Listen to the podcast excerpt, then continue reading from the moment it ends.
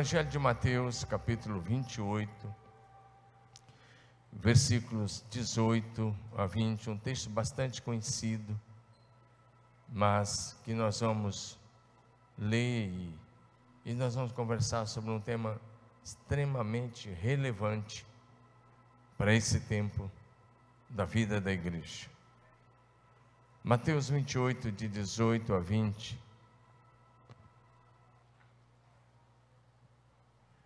A palavra diz assim: Jesus aproximando-se, falou-lhes, dizendo: Toda autoridade me foi dada no céu e na terra. Portanto, vão e façam discípulos de todas as nações, batizando-os em nome do Pai, do Filho e do Espírito Santo, ensinando-os a guardar todas as coisas que tenho ordenado a vocês. E eis que estou com vocês todos os dias, até o fim dos tempos. Diga amém.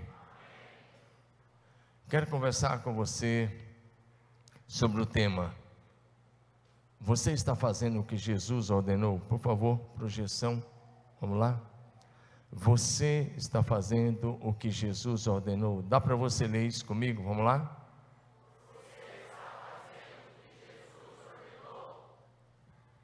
É uma pergunta, uma interrogação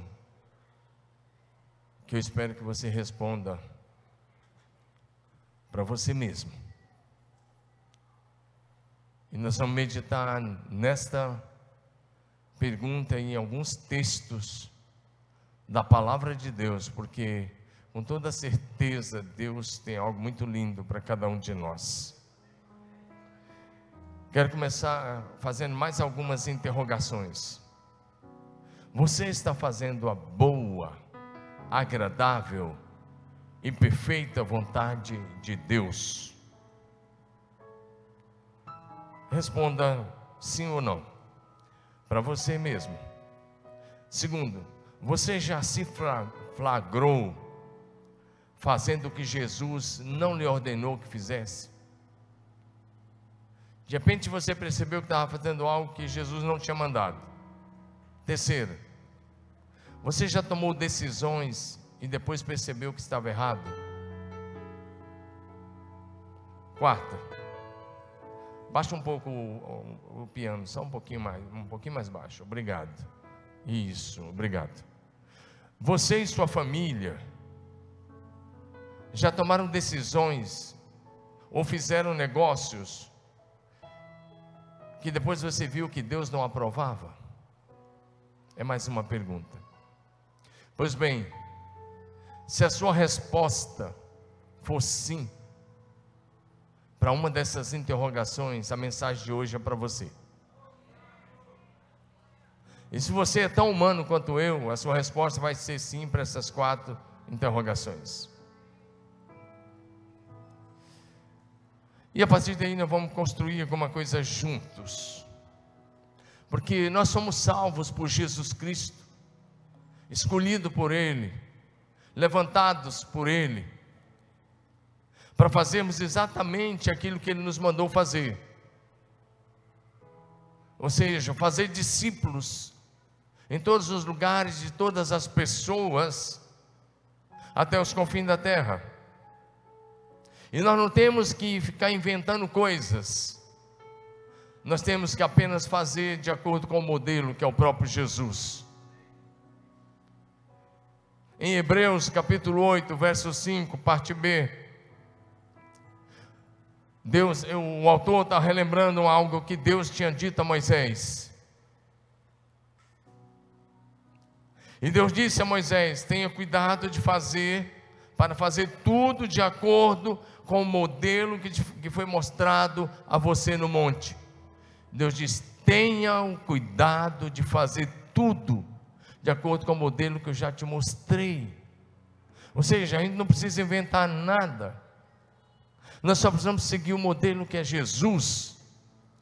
E fazemos as coisas do jeito que Jesus fez. Agora eu quero que você olhe para frente, que você deixe seu celular de lado, vença essa tentação de ficar no celular agora, porque Deus vai falar muito ao seu coração nessa manhã. Eu estou muito certo disso. Porque Deus já falou meu coração enquanto escrevia esse esboço. Em primeiro lugar, vença a tentação de fazer o que Deus não mandou. Leia isso comigo, vamos lá? Vença. Presta bem atenção nessa palavra. Vença a tentação de fazer aquilo que Deus não mandou. O ênfase, a ênfase está fazer aquilo que Deus não lhe mandou fazer. Vence essa tentação. E a partir de agora, eu vou te dar alguns exemplos de homens de Deus, pessoas de Deus, que fizeram o que Deus não mandou e tive, nós tivemos, temos consequências com relação a isso. Em primeiro lugar, vamos olhar para Abraão. Deus chamou Abraão, Gênesis 12, e o texto que eu vou me referir é Gênesis 12, de, 12, de 10 a 20. Deus chamou Abraão primeiramente lá em Ur dos Caldeus, depois confirmou o chamado lá em Padã Arã, mas o chamado era para ir a terra, até a terra de Canaã e lá ficar. Mas o Abraão chegou na terra de Canaã e ele foi mudando as, as suas tendas em direção ao sul, até que ele chegou na região do Negueb, uma região deserta. E claro, ali chove muito pouco e tinha seca. O que ele fez? Ele tomou a decisão sem consultar Deus, escute isso, sem consultar Deus, Abraão tomou a decisão de ir para o Egito, e ele foi para o Egito. E quando ele chegou lá, a consequência é que ele foi para um lugar que Deus não havia mandado. E ele estava fazendo o que Deus não havia orientado. Chegando lá, ele caiu no pecado do engano e da mentira. Porque quando chegou lá, ele combinou com Sara, pode colocar no texto da projeção. Eu vou me referindo, você vai me ajudando aí. Estamos juntos, tá bom? Obrigado. E chegou lá, ele disse que Sara era irmã dele. Agora está um homem de Deus mentindo, dizendo que a própria esposa era irmã. E ela foi tomada pelo rei Faraó e ficou lá no harém do Faraó um pouco de tempo talvez um ou dois meses, três, não sabemos. Graças a Deus que na época a pessoa ficava, quando nessa questão de reis, ficava no harém algum tempo de preparação de se apresentar ao rei. E aí Deus teve que corrigir a mentira de Abraão, dando um sonho a Faraó, dizendo: devolve essa mulher porque ela tem marido. Mas foi pecado de Abraão, foi erro. Tomar o caminho que Deus não havia orientado, ir para o lugar que Deus não havia mandado. E às vezes você, meu irmão, e eu estamos tomando caminho que parece direito, mas no final são caminho de morte. Cuidado com isso.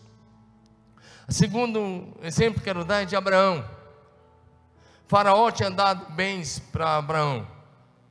Ele deu escravos, escravas, servos e servos, ele deu bois, vacas, animais de modo geral, que era o, o dote. O faraó não pegou de volta. E dentro do dote foi uma moça chamada H. E Deus tinha feito uma promessa, veja bem, presta atenção nisso. Abraão foi chamado aos 75 anos lá em Ur dos Caldeus. Ele chegou na terra de Canaã, ele estava com 75 anos. Ele foi para o Egito aos 75 anos. Ele voltou em dois, três meses. Ele não morou mais do que isso no Egito. Ele volta para a terra de Canaã, Israel hoje. E quando ele volta, agora se passaram 10 anos que ele estava morando em Canaã. E ele tá, agora Abraão e Sara chegaram à seguinte conclusão: Deus está demorando cumprir a promessa de nos dar um filho. Deus tinha dito que ia dar um filho da promessa. E agora eles estão olhando e estão dizendo: Deus está demorando, vamos dar uma forcinha para Deus. E os dois entraram em acordo. Então Abraão pegou a Agar, teve relações sexuais com ela e ela engravidou. E aí já entra um problema: cuidado com aquilo que você faz sem Deus e dá resultados. Esse é um problema, que às vezes você está fazendo coisas sem Deus, mas você está dizendo, mas está dando fruto, estou tendo resultado. Cuidado, porque você pode estar trazendo uma situação terrível para dentro da sua própria casa. Quando Ismael nasceu, Abraão estava com 86 anos, já 11 anos na terra quando ele nasceu. Mas começou um problema dentro da tenda de Abraão que dura até hoje. E que não se resolveu. E que só se resolverá com a volta de Jesus. Esse problema nasceu lá dentro da casa, essa rivalidade nasceu lá entre H e Sara, depois entre Ismael e Isaac, e nunca mais parou. Porque Abraão fez o que Deus não lhe mandou fazer. Segundo o exemplo que eu quero te dar, de pessoas fazendo coisas que Deus não mandou, vence a tentação de fazer o que Deus não mandou, é Davi. Davi começou reinando e, e ele reinou 40 anos. E no auge do seu governo, como rei de Israel, ele tomou a decisão de fazer um censo. 1 Crônica 21, de 1 a 27. Não tem nenhum problema fazer o censo, desde que Deus tivesse mandado. E ele resolveu fazer um censo, e o seu general Joab, por favor, projeção. 1 Crônica 21, de 1 até 27. Vai colocando o texto. Coloca no Olha como é que começa. Satanás induziu Davi a fazer um censo. Não foi Deus que mandou, foi Satanás. Para provocar orgulho no coração de Davi, para que ele pecasse contra Deus. E o seu general Joab foi contra, disse: Não faça isso, não faça. Mas Davi insistiu: Faça. Então eles fizeram um censo. E o censo agora colocava Davi numa posição de destaque muito grande. Pode colocar no texto.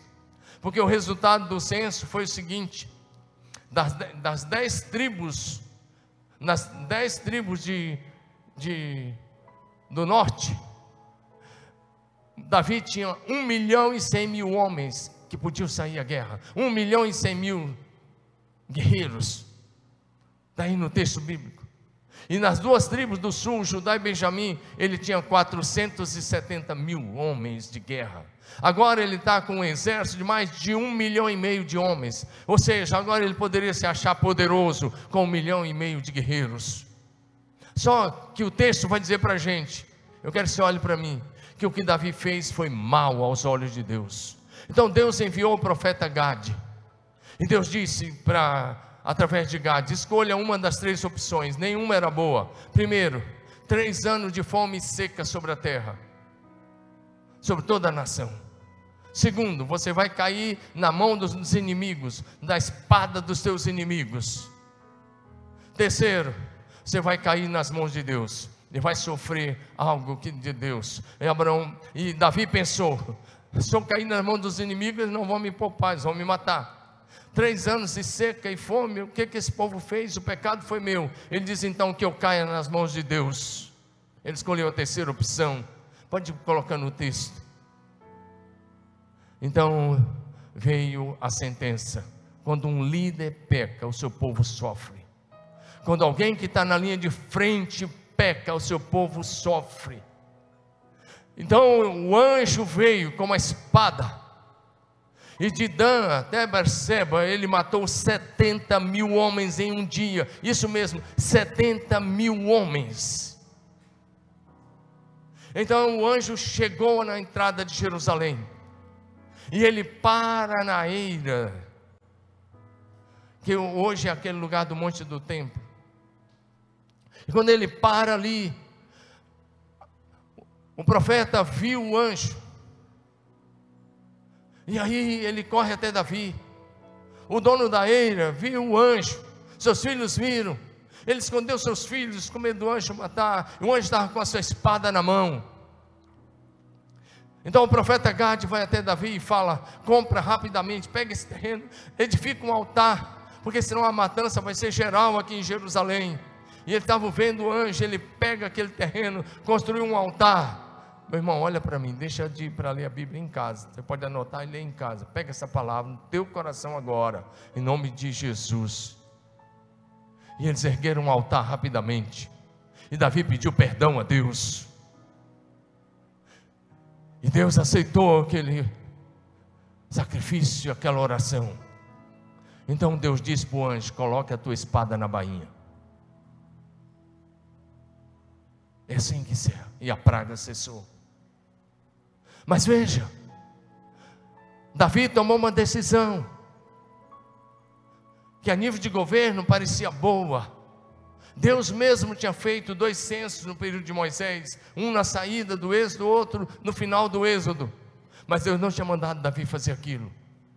E ele fez. E a nação sofreu. Agora vamos olhar para um outro homem de Deus fantástico. Elias, o grande profeta Elias. Um ministério fantástico, talvez o maior ministério profético do Velho Testamento é de Elias, homem de Deus, o homem que orou e suspendeu a chuva, o homem que orou e trouxe fogo do céu sobre o holocausto, o homem que orou e trouxe a chuva de volta depois de três anos e meio de seca, o homem que venceu 450 profetas de Baal no Monte Carmelo. Mas esse homem, no capítulo 19, 1 Reis 19, de 1 a 16, esse homem recebe o recado da rainha Jezabel, esposa de Acabe. Ela ficou sabendo que os profetas de Baal tinham sido mortos, porque esse era o acordo. E quando não caiu fogo do céu com a oração dos profetas, Elias orou e caiu fogo do céu. Os profetas de Baal foram mortos. Os próprios soldados do rei tiveram que matá-los. Quando ela ficou sabendo o que tinha acontecido com os profetas de Baal, ela mandou um recado para Elias, dizendo: Amanhã a sua cabeça não estará sobre o seu pescoço. Amanhã a sua cabeça vai rolar. Até amanhã vai rolar. E ela jurou para ela mesma que isso ia acontecer. O que, que o Elias fez? O Elias mordeu a isca do medo. Presta atenção nisso, mordeu a isca do medo. E quando ele mordeu a isca do medo, ele tratou de fugir. O homem que tinha vencido 450 profetas. O homem que em um período do seu ministério, a Bíblia vai relatar isso lá em 2 Reis que um período do seu ministério, um, o rei mandou prendê-lo, mandou um oficial com 50 soldados. E quando aquele oficial olhou para ele e disse: Homem de Deus, nós vamos te levar. Ele disse: Eu sou homem de Deus, caia fogo do céu na cabeça de vocês. E caiu fogo. E 50 morreram. Depois o rei manda um oficial com mais 50. Ele chegou lá e fala, o oficial falou a mesma coisa: Homem de Deus, nós viemos para te levar. E ele disse: Eu sou homem de Deus, caia fogo na cabeça de vocês. Mais 50 morreram. Aí o terceiro oficial foi mais esperto, chegou lá, se ajoelhou e disse: Por favor, homem de Deus, não manda fogo na nossa cabeça. Então Elias foi com ele. Ele poderia fazer isso com Jezabel, porque ele era homem íntimo de Deus. Mas a Jezabel tinha matado todo, quase todos os profetas tinha perseguido os seguidores do Senhor. Então o medo veio ao coração de Elias, Elias fugiu. E aí ele senta embaixo de uma árvore, deita e diz assim para Deus: Chega, acabou, eu quero morrer. Eu não sou melhor do que os meus irmãos, eu não sou melhor do que os meus colegas profetas que ela já matou. Eu quero morrer, eu quero a morte. Mas Deus não deu a morte. Quando ele acorda, estava o anjo do, do lado dele. O anjo do Senhor estava ali e o anjo tinha trazido pão e água. Ele comeu pão, tomou água e dormiu de novo. E quando ele acorda, o anjo está ali, tem pão e água, ele come e bebe. Mas aí ele fez uma caminhada de 40 dias e 40 noites. Elias era um maratonista. Caminhou 40 dias e 40 noites até Horebe, monte de Deus. Só que Deus não tinha mandado ele fazer essa caminhada, ele foi sozinho. Sempre que você toma um caminho e você faz caminhada que Deus não mandou, você está se cansando, perdendo tempo, e você vai ter que voltar pelo mesmo caminho e recomeçar onde você parou. Elias chega lá no Horebe, e sabe o que ele fez? Ele entrou numa caverna. E se o, o texto, projeção, por favor, estamos juntos aí, meu irmão. 1 Reis 19, de 1 a 16. Vai colocando aí. É, presta atenção nisso. 1 Reis 19, de 1 a 16, pode ir lá para frente, onde Elias está na caverna. E o texto vai dizer assim: naquela mesma noite, presta atenção, na noite, no dia que ele chegou na caverna, na primeira noite, Deus veio até ele. Teve um vendaval, Deus não estava, tempestade, Deus não estava, terremoto, Deus não estava, mas de repente vem uma brisa suave e Deus fala com Elias: O que você está fazendo aí dentro dessa caverna? O que você está fazendo aqui, Elias? Ouça a voz de Deus hoje, você que está em casa, você que está aqui, Deus dizendo: o que você está fazendo? Por que você está tomando esse caminho? Por que você está tendo essa atitude? Aí Elias dá aquela desculpa furada, é que ela matou todos os profetas, só eu fiquei. Em outras palavras, você já viu aquele filme O Último Moicano? É um filme antigo. Elias está dizendo: Eu sou o último dos moicanos, então eu quero morrer, não quero mais viver. E Deus diz para Elias: Você está enganado.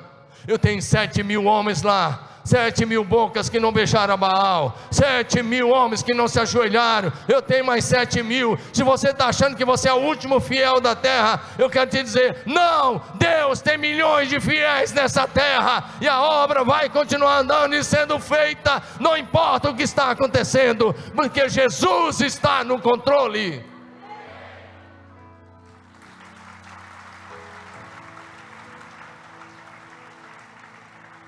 Agora, o que é interessante é que o texto continua. Deus diz assim: volte pelo mesmo caminho. Caminhou 40 dias e 40 noites, agora caminha de volta 40 dias e 40 noites. Volta, porque você não devia ter vindo para cá. Você vai ungir reis, você vai levantar um profeta. E Elias tinha pedido a morte, Deus não deu a morte. E Deus vai dizer para ele: Deus vai dizer para ele assim: Você vai discipular o Eliseu para ser profeta em seu lugar. Só esse discipulado levou de 8 a 10 anos. Ei, se você está achando que acabou, Deus está dizendo: Não acabou. Presta atenção nisso. Quem mandou você ficar isolado? Eu quero te afirmar: não foi o Espírito Santo, não foi Jesus, nem um anjo de Deus. Não tem nenhum poder no isolamento. Quem mandou você se isolar?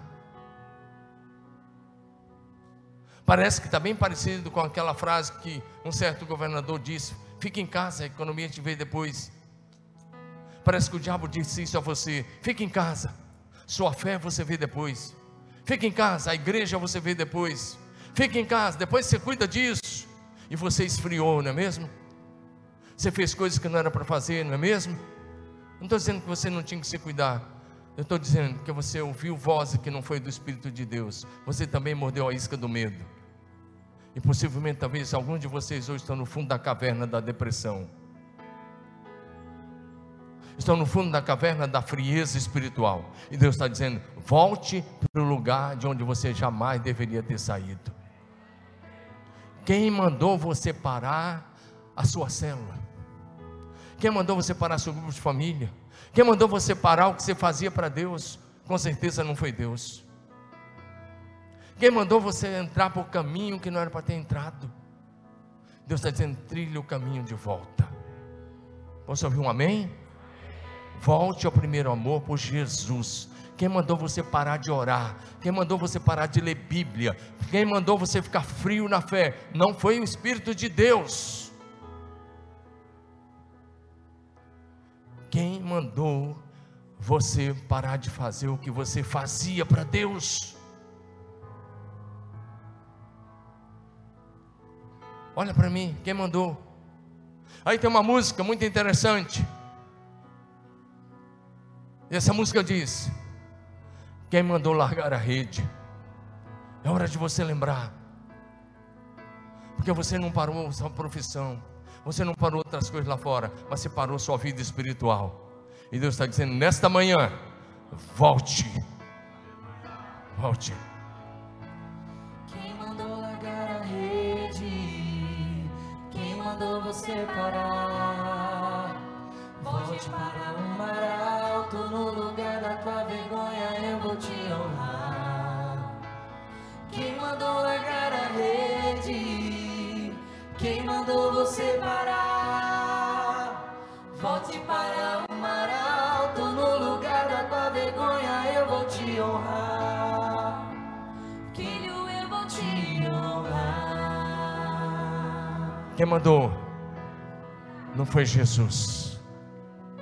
Quem mandou você fazer coisas com o seu corpo que você está fazendo não foi o Espírito de Deus. Quem mandou você quebrar seu casamento, escute isso, não foi o Espírito de Deus.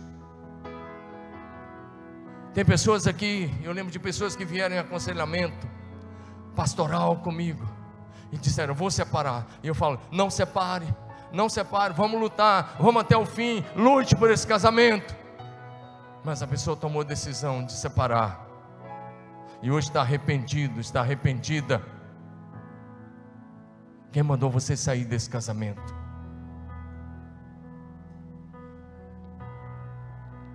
E depois algumas delas já voltaram e falaram comigo no meu escritório. Pastor, a minha separação foi pior do que a morte. Era preferível que um de nós tivesse morrido do que a gente ter se separado. Mas você deu lugar ao seu coração, você não ouviu mais a Bíblia, você não ouviu mais o Espírito de Deus, e você quebrou o seu casamento, ou está quebrando. E Deus está falando com você nessa manhã. Quem está mandando você tomar essa decisão? Lute, permaneça, vai até o fim em nome de Jesus. Quando um homem, quando a mulher toma decisão de fazer coisas que não mandou, ele está dando lugar ao diabo. O diabo é que veio para roubar, para matar e para destruir. É ele que quer quebrar o teu casamento, ele que quer destruir a tua família, ele quer destruir o teu relacionamento. E você tem que tomar a decisão se você quer continuar no caminho que o diabo está te oferecendo, ou se você vai voltar para o caminho do Senhor e fazer aquilo que você não deveria ter parado de fazer. Meu irmão, acredite ou não, é só uma palavra profética para a tua vida hoje de manhã. Quanta gente está sofrendo, quantas famílias sofrendo, porque os pais tomaram decisões erradas. Presta atenção, nós vamos continuar. Quando o homem de Deus, ou a mulher de Deus, quando o homem de Deus fala, sem primeiro ouvir o Espírito Santo, ele pode passar vergonha. Quando você toma decisões que Deus não mandou, você pode sofrer consequências. O rei Davi, em outra ocasião, chamou o grande profeta Natan. Natan foi um grande profeta do Velho Testamento, um homem fantástico. Não tem livro com o nome dele, mas ele foi um homem usado por Deus para trazer Davi de volta para Deus.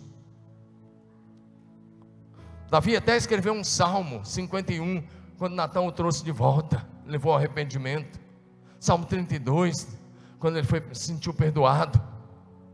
Mas um dia Davi chegou para Natan e falou: Natan, o negócio é o seguinte: eu moro numa casa excelente, eu moro numa casa boa, uma casa luxuosa, mas a arca de Deus está lá, numa tenda. Eu quero construir um templo. Por favor, projeção. 1 Crônicas 17, de 1 em diante. Primeiro livro das Crônicas, capítulo 17, verso 1 em diante. E aí, Davi disse: Eu posso construir? Sabe o que Natan respondeu? Pode sim. Faz tudo o que está no teu coração, porque Deus é com você. Não dá aleluia aí não, que aí está fora. Porque aí tem um erro. Faça o que está no seu coração, Davi. Deus está com você. E Davi ficou empolgado. Agora ele tinha recebido a palavra entre aspas, de Deus através do profeta Natan, de que ele poderia construir o templo. E Natan foi para casa. Essa audiência com o rei provavelmente foi à tarde, bem à tardinha. Porque o texto diz assim: naquela mesma noite, diga naquela mesma noite. Natan vai para casa e naquela mesma noite, Deus veio até ele e disse: o que você fez, rapaz? estou traduzindo para hoje. Você autorizou a construção do templo que eu não autorizei. Você mandou Davi fazer o que eu não mandei. Volta lá amanhã, pede perdão, acerta. Você pensa que era fácil marcar audiência com o rei, ainda mais um rei famoso como Davi? Ele tem que marcar nova audiência. E ele chega lá no outro dia, preciso da audiência com Davi. E ele vai lá, pode continuar com o texto. Aí, depois tem os versos 11 e 12. Ele chega lá. Eu fico pensando que aquela palavra tinha sido dita para Davi, não era no particular. Os conselheiros de Davi estavam ali. Agora chama Davi, e Davi chama os conselheiros, está todo mundo lá. E Natan baixa a cabeça e fala: Ó, oh, na linguagem dos adolescentes, foi mal. Falei besteira ontem.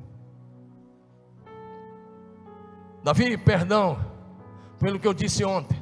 Na verdade, a palavra de Deus é essa: você não vai construir templo, coisíssima nenhuma. Você não pode construir. Seu filho vai poder construir, mas você não pode. Você pode até dar as ofertas, juntar o material, mas é seu filho, você não. E mais forte ainda é um, outro texto vai dizer assim: você não pode construir porque você é um homem sanguinário. Você derramou sangue. E era o grande Natan. É. Ele falou que Deus não tinha dito, teve que voltar lá, passou vergonha. Meu irmão, o céu tem sempre uma resposta.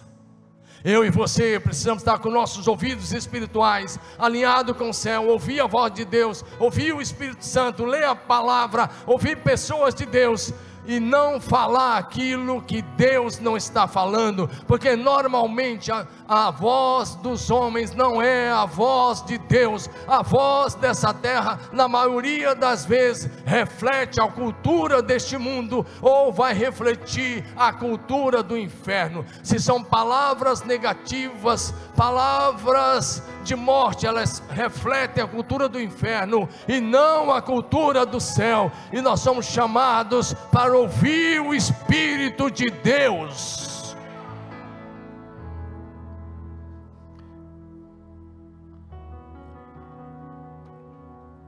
Agora eu quero olhar para o Novo Testamento, rapidamente. O apóstolo Pedro. Você vai ouvir um negócio que não é muito comum ouvir por aí, mas você vai ouvir agora. O, o grande apóstolo Pedro. Jesus veio chamou Pedro, como chamou os outros. Ele caminhou com Jesus três anos ou três anos e meio. Jesus ressuscitou, ficou com eles 40 dias ministrando. Jesus ressurreto, diz Atos 1, logo bem no iníciozinho, de 1 em diante. Em Atos 1, Jesus está aparecendo, desaparecendo. Em Atos 1, 5, Jesus promete o, a, o, Espírito, o batismo com o Espírito Santo. Em Atos 1, 8, promete, promete o poder do Espírito Santo. Mas aí, do verso 9 em diante, ali em Betânia, Jesus subiu ao céu diante dos olhos deles. Pedro e os, os irmãos, cerca de 120, voltaram para Jerusalém. E em dez dias, olha a pressa do Pedro, em dez dias, do dia que Jesus subiu até o dia do derramamento do Espírito Santo, foram dez dias. Naquele intervalo de dez dias, sabe o que o Pedrão fez? O Pedrão foi lá, chamou os 120 para uma reunião e fez uma assembleia solene. Assembleia. Reuniu e citou um texto bíblico lá do Salmo. Olha, convinha que acontecesse que aconteceu, o traidor, e vai citando a profecia. Bonito citar o texto bíblico. Está em Atos 1. Aí, de 15 a 26. Pode ir colocando. Pode ir passando o texto. E ele diz: Olha Está escrito que o seu lugar ia ficar deserto, ia ficar vazio. E aí ele diz assim: convém que um dos homens que está conosco, que assistiu o batismo de Jesus nas águas do Jordão, que acompanhou o ministério de Jesus, que viu tudo que aconteceu com Jesus, que conviveu com o Cristo ressurreto e que assistiu a subida de Jesus ao céu, convém que um dessas pessoas ocupe o lugar de Judas Iscariotes. Presta atenção, olha bem para mim. O problema é que não tem um único versículo nos evangelhos mostrando Jesus dando essa ordem a Pedro. Jesus não mandou Pedro fazer. E Pedro está fazendo o que Jesus não lhe mandou fazer. Presta atenção. E aí se apresentaram dois, um chamado José, outro Matias. E aí lançaram sorte, coisa que era lá da lei antiga, usando urim e tumim lá atrás. A igreja não, não é um, um, um remendo no judaísmo. O judaísmo não cabe na igreja, a igreja não cabe no judaísmo, a igreja é o vinho novo para odres novos, é uma nova proposta, na dimensão do Espírito Santo, é na escolha de Jesus, não é mais com urim, tumim. E eles lançaram sorte, fizeram duas coisas: lançou sorte, e mandou o povo levantar o braço. Votou, teve votação. Está bem claro, pô, voto comum. É, fez sorteios, lançaram sorte, que eu sou Matias, e foi acrescentado ao grupo aos 11. Se você ler outra versão, vai dizer que o voto comum, ele foi contado. Ele ocupou a vaga de Judas Iscariotes. Pastor, mas até aí está certo. Pergunta é: será que está certo? E minha resposta: está errado. Pedro cometeu um erro gravíssimo aqui, bem no iníciozinho. Não esperou nem receber o poder do Espírito Santo para ver o que o Espírito Santo ia dizer. Ele cometeu um erro grave. Ele fez a escolha do 12 apóstolo. Ele e a assembleia que ele dirigiu. Porém, essa vaga, de acordo com muitos teólogos e com muitos pastores, e eu sou um deles, essa vaga não era de Matias. Essa vaga era de Paulo. Olha para mim. Todos os apóstolos foram chamados pessoalmente por Jesus. Lembra lá do Lago da Galileia? Lembra de Mateus, que o Luiz falou agora de manhã? Mateus foi chamado lá na coletoria. Jesus chamou cada um deles. Jesus não terceirizou o chamado dos apóstolos. Jesus mandou escolher. E Jesus escolheu Paulo, foi ao encontro dele lá na entrada de Damasco, apareceu a ele e falou: Eu estou te chamando. E aí tem um problema para você resolver em casa, tarefa de casa, viu, Daniel? Resolve isso aí, você que é psicólogo aí. Lá na Nova Jerusalém só vai ter 12 tronos. Pergunta: no décimo, e os apóstolos vão sentar sobre 12 tronos.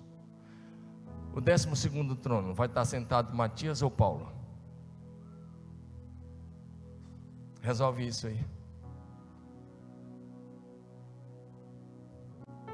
Eu fico com a escolha de Jesus. Jesus escolheu Paulo. Tinha profecia sobre ele lá no livro de Isaías. Jesus escolheu e o apóstolo Paulo sozinho trabalhou mais do que os outros doze. Diz 1 Coríntios 15. Está vendo? Pessoas bem intencionadas estão fazendo coisas que Deus não mandou, como essa que Pedro fez, como Davi, como Abraão, Elias.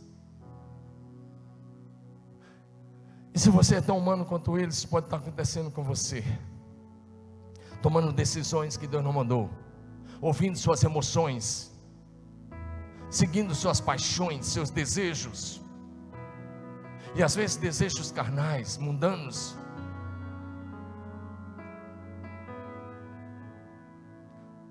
E depois você vai dizer: Não, pastor, eu me separei porque casei com a pessoa errada. Será? Será que você casou com a pessoa errada ou você é a pessoa errada?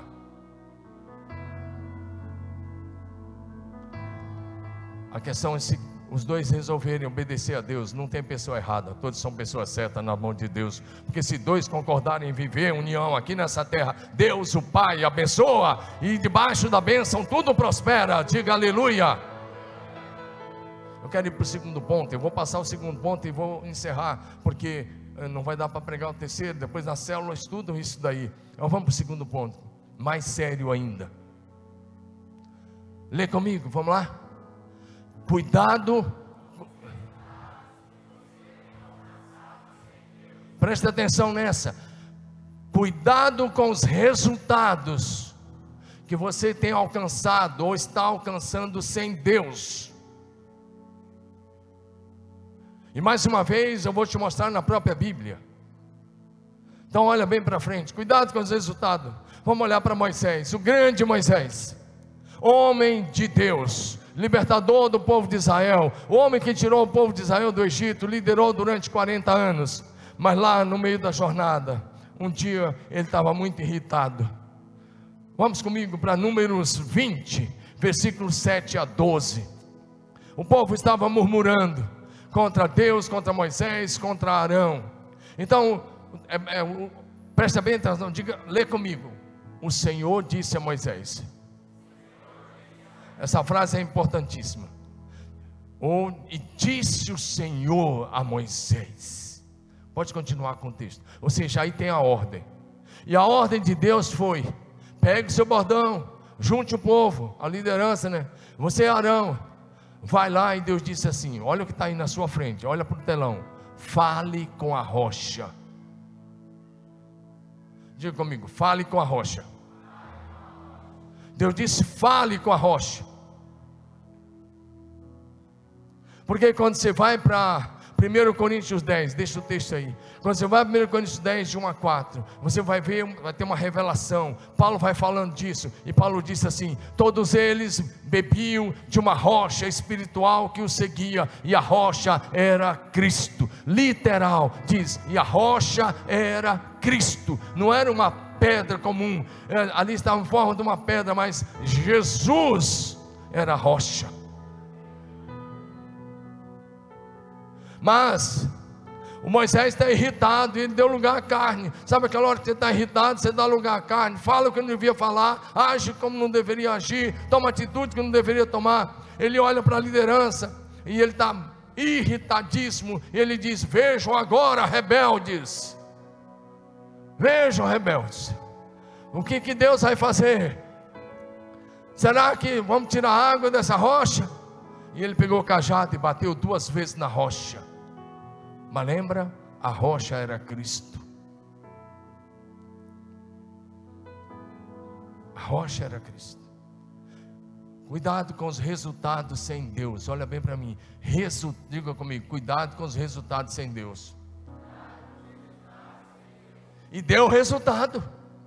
Ele bateu na rocha, deu resultado na hora. Brotou água. E todos beberam. Mais de 3 milhões de pessoas. Jorrou um córrego, uma cachoeira ali. 3 milhões de pessoas beberam. Deu resultado. Bateu na rocha e deu resultado. Ah, é. Deu resultado. Esse é o problema. Quando você faz as coisas do seu jeito, do jeito que Deus não mandou e dá resultado. Ei, no mundão aí, pode até ser que os fins justificam os meios lá fora. No reino de Deus, não. Deus não está preocupado com se deu resultado. Deus quer a minha e a sua obediência. Então Deus disse: Arão, você vai morrer. Moisés, você vai morrer. Vocês não vão mais entrar na terra que eu tinha prometido que vocês entrariam. Acabou para vocês. E depois você já vai ver a morte de Arão de uma forma humilhante. Deus disse para Moisés: coloca Arão no monte para todo mundo ficar olhando, para eles verem como é que eu trato gente desobediente. E Deus disse: tira a roupa de Arão. E tirou toda aquela roupa sacerdotal de Arão, tudo. Ele fica despido. Deus diz: agora morra. E ele morreu. Humilhante. Que morte humilhante. Tirar a roupa para morrer. E ele está sabendo: eu vou morrer porque desobedeci lá na rocha. E aí Deus diz: Moisés, você não vai entrar na terra prometida. E Moisés insistiu e insistiu com Deus. Só que chegou um momento que Deus disse assim para Moisés: Sabe o que Deus disse? Basta, não fale mais nisso comigo, você não vai entrar, e ponto final. Porque você foi rebelde contra mim lá. Deus perdoou Moisés? Perdoou, mas a consequência foi que ele não entrou na terra prometida. Cuidado com o resultado que você está tendo sem Deus. O diabo está te enganando. Você pode ter resultado sem Deus e caminhar para o inferno. Ô pastor, você hoje, hein? Então vai comigo para Mateus 7, 21 a 23. Vê se eu estou ou é a palavra de Deus. Mateus 7, de 1 a 23, nos diz assim: Nem todo aquele que me diz Senhor, Senhor, por favor, projeção, Mateus 7, 21 a 23. Nem todo aquele que me diz Senhor, Senhor entrará no reino dos céus, mas aquele que faz a vontade do meu Pai que está nos céus. Muitos me dirão naquele dia: Senhor, Senhor, nós profetizamos em Teu nome, em Teu nome expulsamos demônios, em Teu nome fizemos muitos milagres. Está fazendo, tem resultado. Profecia, todo mundo gosta de profecia. Expulsar demônio, todo mundo gosta. Realizar milagres, então. Mas o problema é que o verso 23 vai dizer assim: Apartai-vos de mim. Vocês tiveram resultados, mas vocês praticavam a iniquidade e o mal. Cuidados com os resultados sem Deus. Você pode estar expulsando demônio, profetizando e realizando milagres. Sem Deus, está caminhando para o inferno. Porque está fazendo a obra de Deus sem Deus. Não estou ouvindo nenhum amém agora. Dá um amém aí, meu irmão. essa palavra que eu te amo o suficiente para te trazer para perto. Só mais duas coisas. E a gente encerra aqui agora de manhã. Primeiro, a, a, a, a penúltima. O rei Salomão. Olha comigo para Salomão agora. Vai direto para 1 Reis, capítulo 11, de 1 em diante. O rei Salomão começou muito bem, humilde, orava. Lembra quem mandou para parar de orar? Parou de, ele orava. E quer saber de uma coisa? Deus apareceu a ele duas vezes. Numa dessas, Deus perguntou: O que você quer? Pode pedir. Ele pediu sabedoria, estava humilde na época. E Deus disse: Vou te dar sabedoria, riqueza, honra, glória. E Deus deu. Mas o coração dele ficou orgulhoso. Porque tinha uma palavra de Deus que dizia: e está escrito lá em Deuteronômio, que não era para casar com mulheres estrangeiras. E nesse texto, pode ir colocando e passando, a partir do verso 1, Vai dizer que Salomão amou. Eu não gosto da palavra amor aí, não. Aí não, não é amor, não. Ele foi carnal mesmo. Só se for o amor eros aí. E ele casou com 700 mulheres princesas. Está aí diante de você. 300 concubinas. Um dos homens mais mulherengos da história da humanidade. Deus tinha dito: não faça isso. E ele disse: Eu faço, eu dou conta. Pode deixar, é comigo mesmo, Deus. Deixa comigo que eu mato no peito, corro e faço o gol. Deus disse: Tá bom, você vai quebrar a cara. Agora, como você está sério demais, você precisa sorrir um pouquinho. Uma sogra já é dura, imagina mil. Meu Deus. Aí é misericórdia mesmo, né? Minha sogra está assistindo. Chega lá, eu te dou um abraço. ela assiste a minha mensagem. De tarde ela vem no culto. Agora está lá assistindo. Mas ela sabe que eu brinco. Agora, imagina. Cuida de mil sogra que eu quero ver.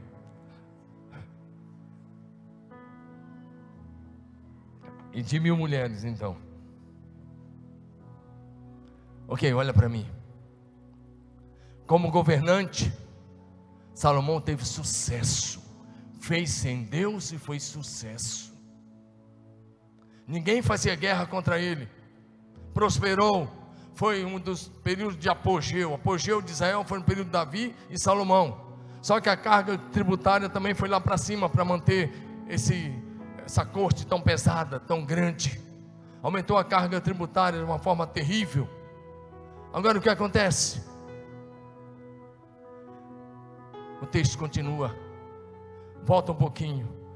Verso 6, 5, 6 diz assim: Sendo Salomão já velho, as suas mulheres lhe perverteram o coração. Ele não disse que dava conta, só que agora ele se afastou. Ele começou orando ao Deus do céu e encerrou construindo templos da idolatria, orando, rezando, fazendo cerimônias, sacrifício para os deuses do paganismo como Moloque, que as, as pessoas, ele não, mas as pessoas ofereciam até crianças em sacrifício a Moloque. Quemos, coisas, abominações das mais terríveis. Ele tem o coração pervertido. E aí o, o texto vai dizer assim no verso 6: que ele fez o que era mal aos olhos de Deus. Escute isso, olha para frente esse versículo. Salomão fez o que era mal e a sua sabedoria não o impediu de fazer o que era mal. Porque o coração do homem é enganoso, a sabedoria humana é enganosa. Ele era o mais sábio do mundo de sua época, mas pecou feio contra Deus, e é o primeiro homem de quem está escrito na Bíblia, e fez o que era mal. Sabe o que significa essa frase? Fez o que o Senhor reprova. Sabe o que significa essa frase? Salomão começou bem e encerrou reprovado por Deus.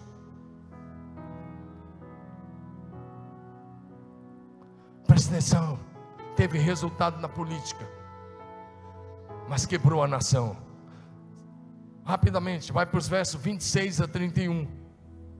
Deus tinha um profeta no dia de Salomão. Primeiro foi Natão, depois de Natão veio um profeta, tinha vários, mas um deles era Aías.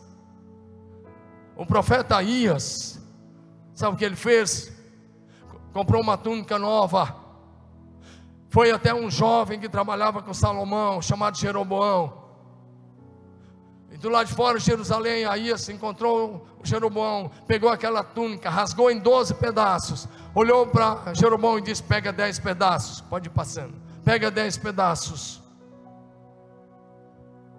E o Jeroboão pegou, e Aías disse: A nação será dividida, e você vai reinar sobre dez tribos. E Aías disse: Deus só não vai fazer agora no dia de, de Salomão por amor a Davi mas o que Salomão fez dividiu a nação. Não deu outra. Salomão morre e vem Roboão. E as pessoas pediram para baixar os impostos, ele não abaixou. E o reino do norte, as dez tribos do norte se dividiram e formaram Israel, o reino do norte. Foram lá no Egito, buscaram Jeroboão, que tinha, teve que fugir de Salomão, e colocaram Jeroboão como rei das dez tribos do norte. E Roboão ficou só com Judá e Benjamim a nação se dividiu de direito já nos dias, ou de fato no dia de Salomão, mas Deus segurou por amor a Davi. E no dia de Roboão a nação se dividiu. Está vendo as consequências? De alguém que faz as coisas sem Deus e tem um sucesso profissional sem Deus. Talvez você está fazendo, o pessoal do louvor para subir. Talvez você está fazendo as coisas sem Deus. E você está dizendo assim, mas está dando resultado. Deus não está se importando com isso. Deus não está nesse negócio. Hoje Deus te chama, meu irmão, para voltar à obediência ao primeiro amor, Jesus, e a voltar a fazer o que sempre fez para Deus a parar de ouvir este mundo, e parar de seguir as tendências desse mundo. Muitos de vocês estão fazendo as coisas seguindo a tendência deste mundo e não estão seguindo mais a palavra de Deus. E você tem nome de evangélico, você de casa, você que está aqui, tem nome de, de quem é crente. Mas deve ser crente mesmo, porque discípulo de Jesus tem essa atitude de Jesus. Crente, qualquer um pode ser. Pare de seguir a tendência desse mundo. Ah, está todo mundo fazendo, está todo mundo indo para o inferno, então você vai junto para o inferno. Ou você vai ficar com aqueles que fazem a vontade de Deus. Salomão, eu vou encerrar aqui. Salomão era aplaudido por todos os reis. Pessoas do mundo todo iam a Jerusalém para ouvir a sabedoria de Salomão. Lembra da rainha de Sabá? Saiu dos confins da terra para ouvir a sabedoria de Salomão, confins da terra na época. Os reis iam lá, todo mundo levava presente, todo mundo aplaudia Salomão. Ei, melhor do que ser aplaudido pelos homens, é ser aplaudido pelos santos anjos de Deus no céu. Melhor do que ser famoso para os homens, é ser conhecido no céu e temido no inferno. Melhor do que ser elogiado pelos homens é ser elogiado por Jesus. Melhor do que começar bem é terminar aprovado em Cristo Jesus, nosso Senhor. Meu irmão, faça o trabalho do Senhor com fidelidade. Faça somente as coisas que Deus mandou, do jeito que Ele mandou. Então, no último dia, você será elogiado por Jesus. Porque quem faz as coisas de Jesus do jeito que ele mandou, vai ouvir no último dia: bem-estar, servo bom e fiel. Sobre o pouco foste fiel, sobre o muito te colocarei. Entra na alegria do teu Senhor.